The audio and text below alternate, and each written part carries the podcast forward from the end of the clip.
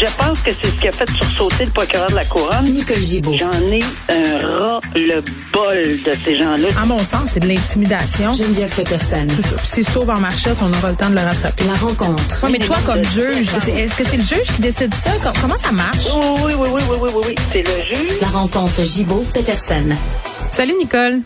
Bonjour, Geneviève. Bon, j'ai envie de dire qu'on a des personnages qui sont redondants dans la chronique judiciaire. Hey, hey, hey. Oui, des gens dont on parle un peu trop euh, selon la période dans laquelle on est plongé. François Maléga en fait partie. Ça fait plusieurs fois qu'on parle de lui.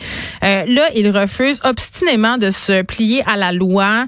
Euh, si tant est que sa remise en liberté, ben ça lui a été refusé, caution refusée pour euh, cet homme, celui qui allait manifester là, pour ceux peut-être qui ont oublié de qu'il s'agissait près des écoles, près des établissements de Euh, donc, il reste détenu jusqu'à la fin des procédures judiciaires, Nicole. Et j'ai envie de te dire, ma première pensée, ça a été parce qu'il refuse de se plier, quand même nous, les contribuables, qui devrons éponger la facture de sa détention. Moi, ça me rentre pas dans la tête. Euh, ben non, ben là, c'est parce que moi, c'est le contraire, Geneviève, parce que je te dirais que payer la facture pour le garder en dedans euh, ou payer la facture pour aller le chercher, le ramener, l'arrêter. Ah oui, parce qu'il arrête pas, c'est vrai, parce que lui, il veut rien jamais, entendre. Jamais, Ouais, c'est vrai, t'as raison. jamais. Alors, euh, je veux dire, bon, si on comptabilise tout ça, je sais pas si on fait beaucoup de. Tu vas nous calculer ça ce soir. tu vas Ouais, demain. Oui, tu demanderas à quelqu'un. Je demande à mon chum qui nous calcule ça. Oui, c'est ça.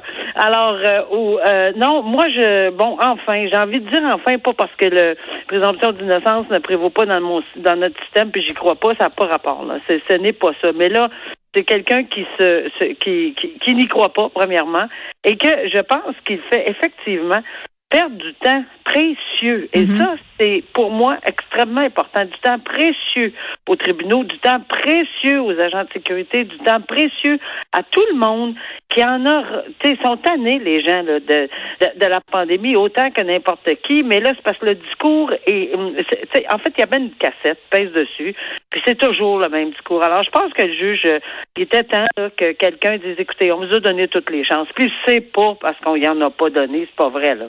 On y a donné toutes les chances, même au point où ça devenait, il y a certaines personnes euh, que je trouvais qui s'impatientaient, me disaient, Ben voyons, qu'est-ce qu'ils attendent, qu'est-ce qu'ils vont faire? Que donc, Mais il croit ils pas au système, donc il n'y a pas de plan de rien, euh, non, il n'y a clairement. a rien. Mais j'ai envie de te dire que j'ai vérifié dernièrement, par curiosité dans mon district, j'ai eu affaire à, à quelqu'un comme ça, moi, en 2000. Je dirais même en 2000, tiens, en 2000, ça fait 21 ans. Hmm. Et on me dit qu'il existe encore, puis il s'oppose encore aux interdictions au moment où j'étais là, et encore et encore pour les mêmes raisons. Il est tout le temps en prison, ça fait 20 ans à peu près, là. Alors, euh, bonne chance au système judiciaire. C'est Peut-être que Lionel Carman pourrait y parler. Peut-être, mais honnêtement, il y a des gens qui, qui, qui sont obsédés par une. C'est ce que le juge dit ici, là. Il y a des obsessions, cette personne-là. Oui. Euh, ses droits fondamentaux, ça va, mais il y a des obsessions. Puis en ce moment, là, on, on ne peut pas se permettre, là, dans, dans, dans ces circonstances, de perdre du temps, euh, tout le temps, tout le temps, pour les mêmes raisons. Parce que il, il avise qu'il va les briser le lendemain. Alors, on peut pas, là.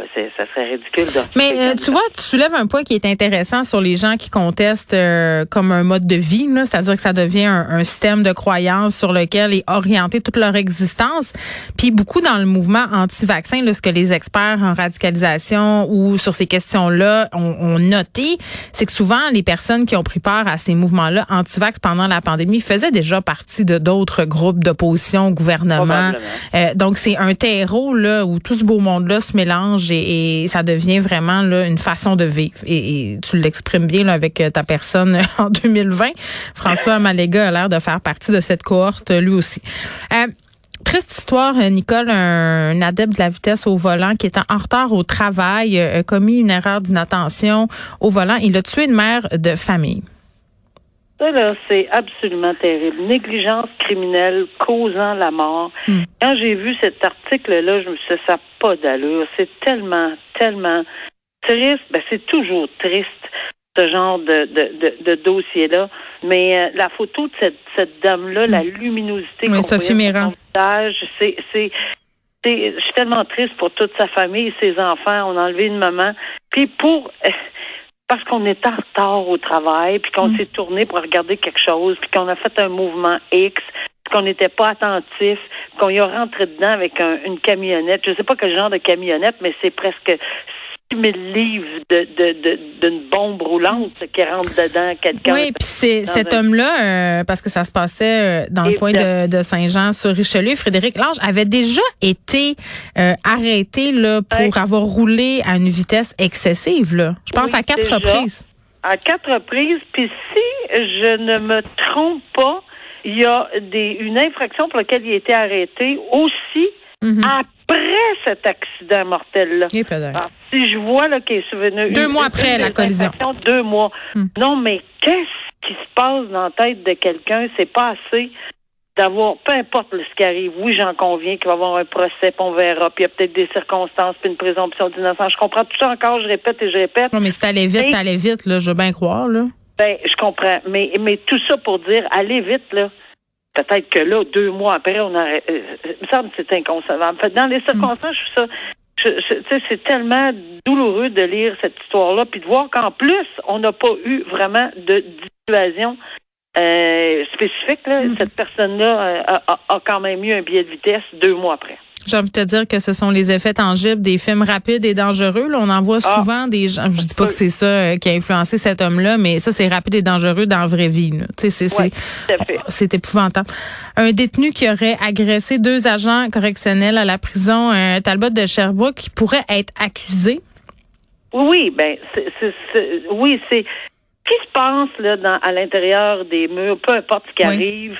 euh, c'est d'abord, je, je salue pour les avoir rencontrés de, dans toutes circonstances des agents correctionnels à travers la province. Mm. Euh, et ça prend beaucoup, beaucoup de, ils font un travail dangereux là. On s'entend là. Ils font un travail dangereux, puis c'est pas facile d'être agent correctionnel à l'intérieur des murs.